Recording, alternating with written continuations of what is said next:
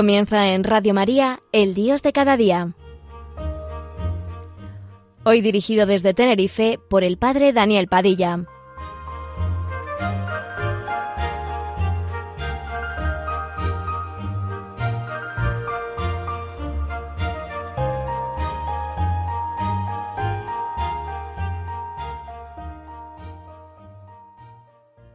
Buenos días amigos, con ustedes el Dios de cada día, que hoy quiere hacer una reflexión sobre quién se atreve a ser misionero, porque ciertamente después de, estas vacaciones o concluyendo estas vacaciones, uno se da cuenta de que hay que seguir y hay que seguir trabajando por el reino de Dios, hay que seguir anunciando el Evangelio a toda la creación. ¿Quién? ¿Quién se atreve a ser misionero?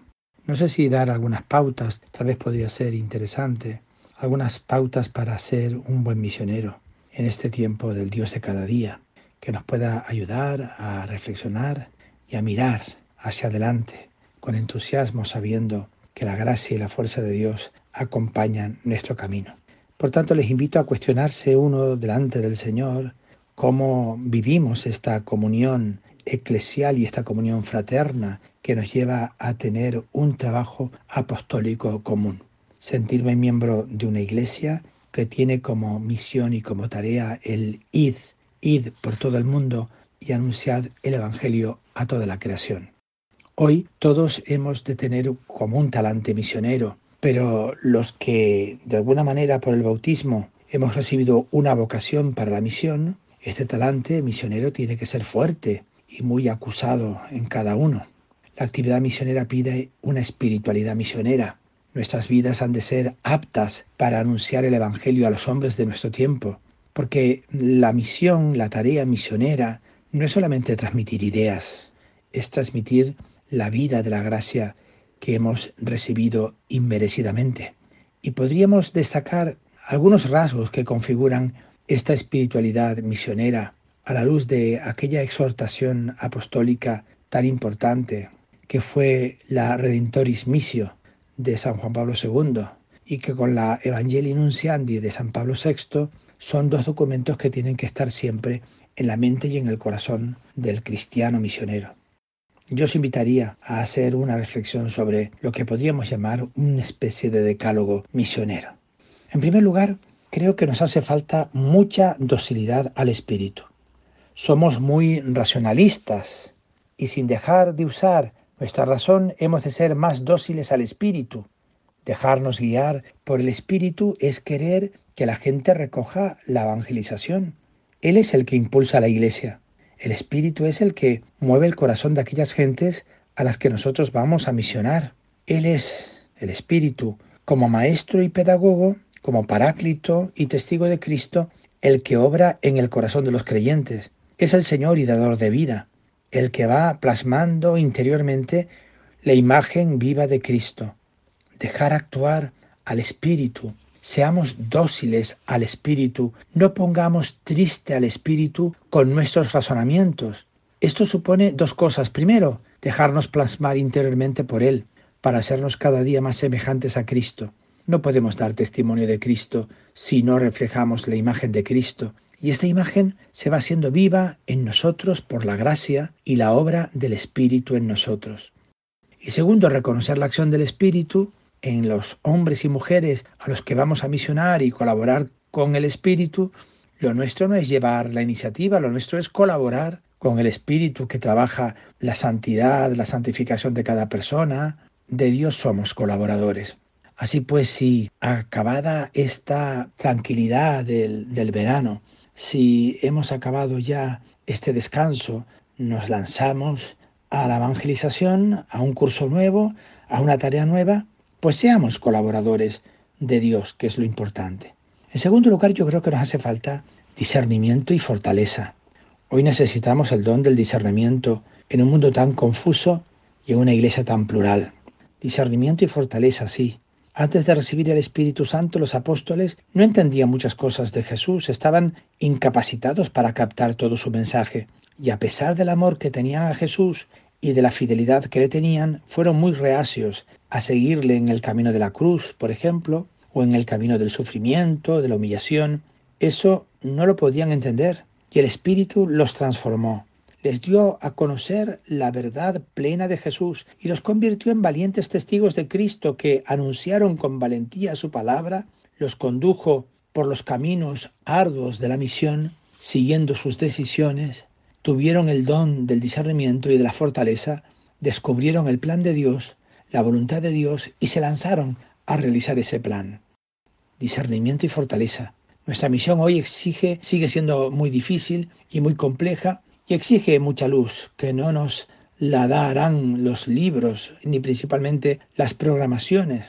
Que ser inteligente no es necesariamente ser espiritual. Nuestra misión sigue siendo difícil y compleja y exige mucha luz para ver lo que hay que hacer y mucha valentía para llevarla a cabo. Y esa luz y esa valentía procede del Espíritu. Fuerzas hostiles se alían contra Dios y contra su ungido, dice Hechos 4:26. Y hoy podemos decir que esto es una realidad literal. Literalmente es una realidad en nuestro tiempo, que fuerzas hostiles se alían contra Dios y contra su ungido. Nosotros en lugar de acomplejarnos y dedicarnos a criticar la situación, necesitamos fortaleza y discernimiento y lo tendremos si lo pedimos insistentemente. Haznos dóciles al Espíritu. Hemos de ser libres para, para proclamar el Evangelio y humildemente fuertes y valientes y necesitamos la luz del Espíritu para escrutar las vías misteriosas que hemos de recorrer. ¿Quién sabe lo que hay que hacer? No lo sabemos nadie. Hemos cerrado la escucha del Espíritu. Pongámonos a escuchar lo que el Espíritu nos sugiera al corazón.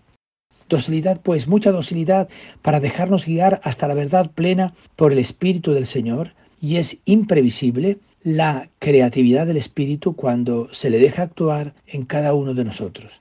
Dejemos actuar al Espíritu. En tercer lugar, yo creo que nos hace falta trabajar en comunión íntima con Cristo.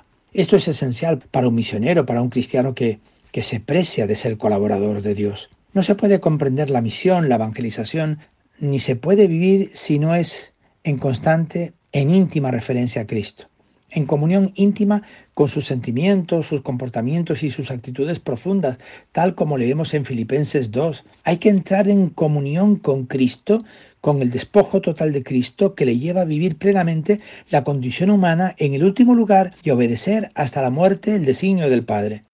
Esto es fundamental para un misionero de nuestro tiempo. San Pablo usa una palabra tremenda. Dice que Jesucristo es aquel que se anonadó, es decir, que se hizo nada, pero un anonadamiento impregnado de amor y que expresa algo. La evangelización nos pide renuncia de nosotros mismos, no lo olvidemos. No es una cuestión de programaciones solo, ni de dinámicas. Nos pide renunciarse a sí mismo y a todo lo que se tuvo antes y hacerse todo para todos. Nos pide una pobreza grande para ser libres para el Evangelio, un desapego de personas y de bienes propios para hacernos hermanos de aquellos a los que somos enviados y llevarlos a Cristo Salvador. La misión hoy recorre el mismo camino de siempre, camino del despojamiento total de sí mismos que Cristo recorrió y que tiene su punto de llegada a los pies de la cruz. Y como esto no lo entendamos, no seremos misioneros aptos para nuestro fin, que es anunciar a Jesucristo con obras y con palabras. Descansemos un poco. Escuchemos una canción que tiene una pregunta insistente que se clava en el corazón. ¿Quién y ahí podríamos parafrasear diciendo, ¿quién se atreve a ser santo? ¿Quién se atreve a ser misionero? ¿Quién se atreve a salir al paso en este mundo mostrando a Jesucristo? ¿Quién? Pues para ti es esta canción, amigo y hermano.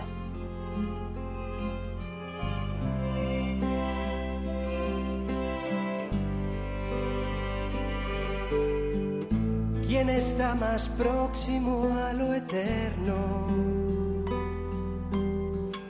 el que pisa firme o el que no alcanza.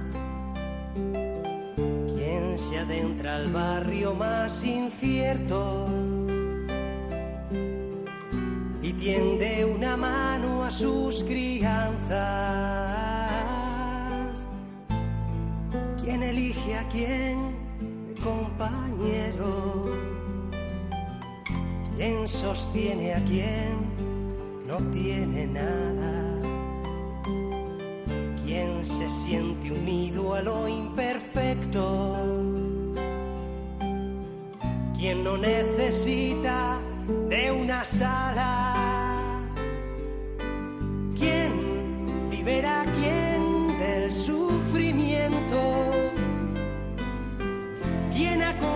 en esta casa, quien llena de luz cada momento, quien le da sentido a la palabra, quien pinta de azul el universo, quien con su paciencia nos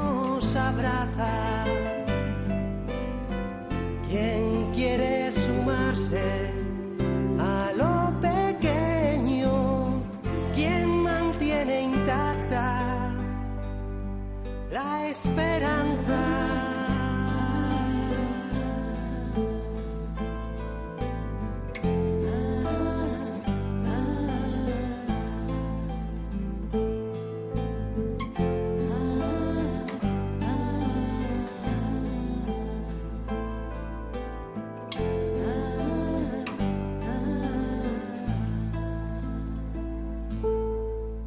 Hay una cuarta actitud del misionero y es la caridad apostólica. El concilio habla de caridad pastoral, es la caridad que hay en el corazón de Cristo pastor, tal como se describe en el Evangelio de San Juan en el capítulo 10, hablando de Jesús buen pastor que muere para reunir en uno a todos los hijos de Dios que están dispersos en un solo rebaño. Cuando uno lee esto, que Jesús muere para reunir y ve cuántos viven solo para desunir, uno se pone a temblar. Jesús muere para unir en uno a todos los hijos de Dios dispersos y a veces lo que nosotros hacemos es dispersar y dividir. Hemos de sentir el ardor de Cristo por los hombres y mujeres de nuestro tiempo, el amor a la iglesia como Él la ama. Este ardor se llama celo, del celo es de esa preocupación de Cristo por realizar la voluntad del Padre.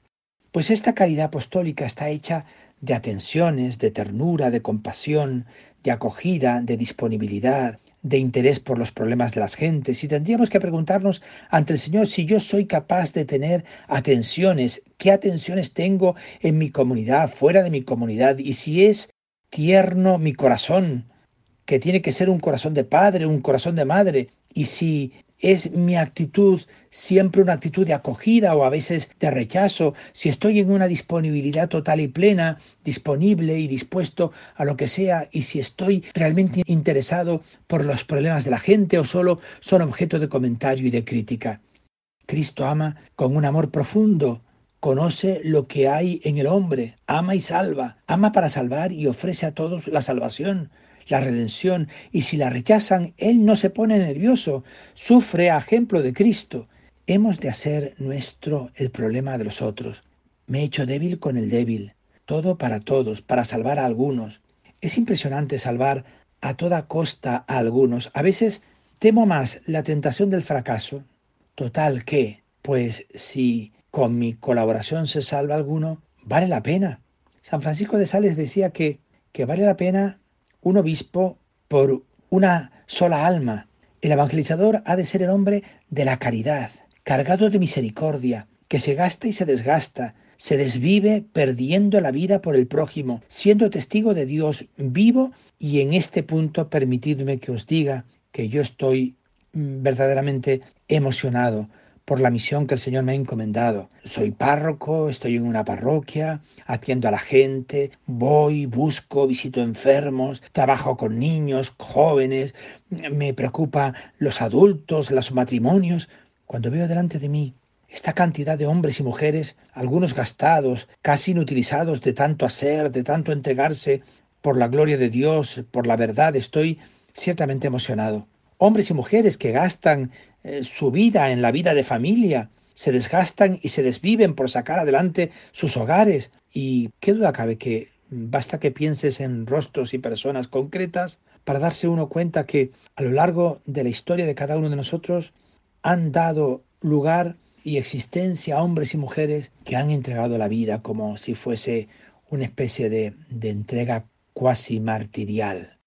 El evangelizador ha de ser el hermano universal que ha de llevar consigo el espíritu de la Iglesia que es católica, atento a todos los pueblos, a todos los hombres, y de modo especial a los pequeños y a los pobres. Y eso es lo específico nuestro, llevar el Evangelio allí, al rincón de casa, allí al rincón del trabajo, allí al rincón de la economía, allí donde se da la vida cotidiana. No podemos ser hombres y mujeres de partidos ni de ideologías. Hemos de saber amar con un amor sin exclusiones y sin preferencias. Hemos de ser signos del amor de Dios en el mundo. Muchas veces no podremos hacer más que esto, ser signos del amor de Dios, ser testigos del amor de Dios, ser expresión de la ternura del amor de Dios en medio de nuestro tiempo. No conseguiremos nada. No se trata de conseguir aquella terminología que se usaba de conquistar, que en su tiempo parecía adecuada. Eso ya no es válido. No vamos a conquistar a nadie, a conquistar nada, vamos a ser testigos del amor de Dios y a proponer. Un quinto camino de misión sería el amor a la Iglesia. Nos hemos de distinguir por el amor a la Santa Iglesia. Cristo amó a la Iglesia y se entregó a sí mismo por ella. ¿Cómo voy yo a tener desafecto a una iglesia a la que Cristo amó y por la que derramó su sangre? Hoy es bastante frecuente el desamor, el desafecto a la iglesia. Este amor de Cristo hasta dar la vida es el punto constante de referencia del Evangelio. Solo si así se puede mantener el celo y el amor misionero, solo si es así se mantiene la solicitud por todas las iglesias. Y porque si no es así, ¿qué hago? ¿En nombre de quién? Si yo no hablo en nombre de la iglesia, ¿en nombre de quién hablo? Cristo adquirió la iglesia con su sangre, la ha hecho colaboradora de la obra de la salvación universal. Él vive en la iglesia y actúa en la iglesia, es su cabeza, es el esposo. El concilio ha proclamado ampliamente el papel de la iglesia para la salvación universal. Dios ama a todos y quiere que todos se salven y les concede la posibilidad de salvación, pero Dios ha constituido a Cristo como único mediador y a la Iglesia como sacramento universal de salvación, dice Lumen Gentium 1. Una gran misericordia de Dios. Y aquí hay como una gran responsabilidad de nosotros los hombres y mujeres de iglesia. La iglesia es empleada por Jesús como instrumento de la redención universal y es enviada a todo el mundo como luz del mundo y sal de la tierra. Amor a la iglesia. Un amor entusiasmado a la iglesia. Para un hombre o para una mujer que se siente misionero, para un evangelizador y para toda la comunidad, la fidelidad a Cristo no puede separarse hoy de la fidelidad a la iglesia. Un sexto camino misionero sería la santidad. Porque eh, el verdadero cristiano que es apóstol, que es misionero, es el santo. Quiere decir que el evangelizador ha de ser santo y que el santo siempre, siempre, siempre evangeliza, esté donde esté. Acoged esto como algo maravilloso, mis queridos hermanos y hermanas, especialmente los mayores que me escucháis, los que ya no estáis en activo. El santo evangeliza aunque esté inutilizado, aunque esté en un rincón, la santidad es un presupuesto fundamental y una condición insustituible para realizar la misión salvífica de la Iglesia. Todos somos llamados a la santidad. El misionero ha de ser santo. La espiritualidad misionera de la Iglesia es un camino a la santidad. La evangelización exige hombres y mujeres santos, como siempre, evangelizadores santos. No es suficiente con unas programaciones que puede hoy ser el engaño nuestro muchas psicologías, muchas programaciones maravillosas, pero, pero eso no es lo suficiente. No son suficientes muchas programaciones. A mí me impresiona siempre cuando detrás de una programación o antes de una programación aparece un hombre, una mujer que se toma en serio el Evangelio. Por tanto, no bastan los métodos, hace falta también la entrega de la propia vida. Por tanto, que haya una voluntad expresa de poner la vida al servicio del Evangelio. Un séptimo camino o posibilidad de, misión sería el ser hombres de las bienaventuranzas, hombres o mujeres de bienaventuranza. Antes de enviarnos a evangelizar, Cristo instruye a sus discípulos, a nosotros también, indicándoles cuáles son los caminos de la evangelización y de la misión. Pobreza, mansedumbre, aceptación del sufrimiento, persecución, deseo de justicia, de paz, de caridad, les indican las bienaventuranzas practicadas en la vida apostólica. Un octavo camino es aquel que, que podríamos llamar ser hombres y mujeres del salto, audaces y prudentes. Pero no somos hombres del salto y nos da como horror el salto con el fervor de los santos, nos dicen los documentos pontificios con el fervor de los santos que han sido los hombres del salto. ¿Qué salto gigantesco habría que dar para saltar de un trampolín a una piscina? ¿Qué salto gigantesco para saltar de mi propia condición a la condición de la entrega de la vida en favor de la Iglesia?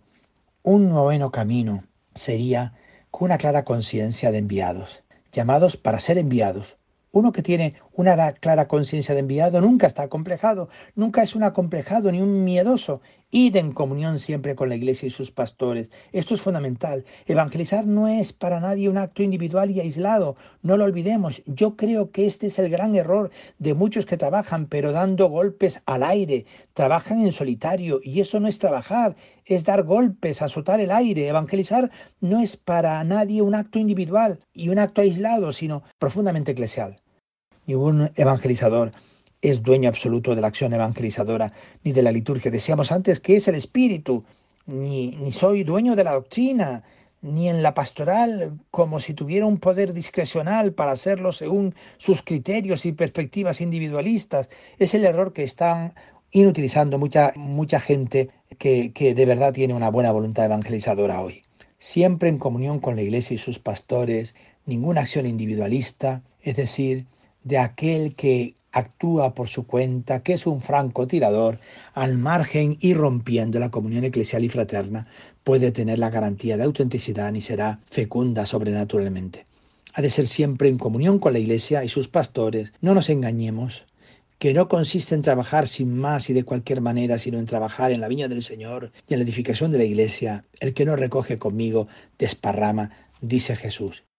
Y un último aspecto de la evangelización sería pues vivir con sencillez, con humildad, con mansedumbre, con mortificación, con celo. Son palabras claves de un auténtico evangelizador, alguien que mira a Jesucristo, mira a los hermanos y rápidamente decide entregar la vida.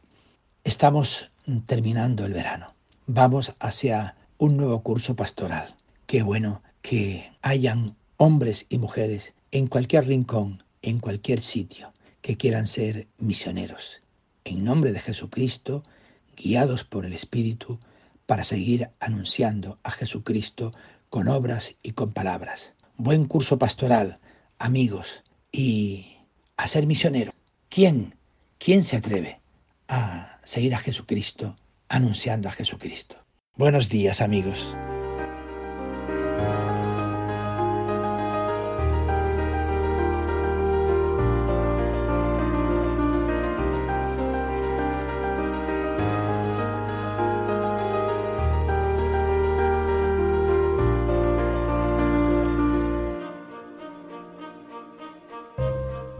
Finaliza así en Radio María, El Dios de cada día, hoy dirigido desde Tenerife por el Padre Daniel Padilla.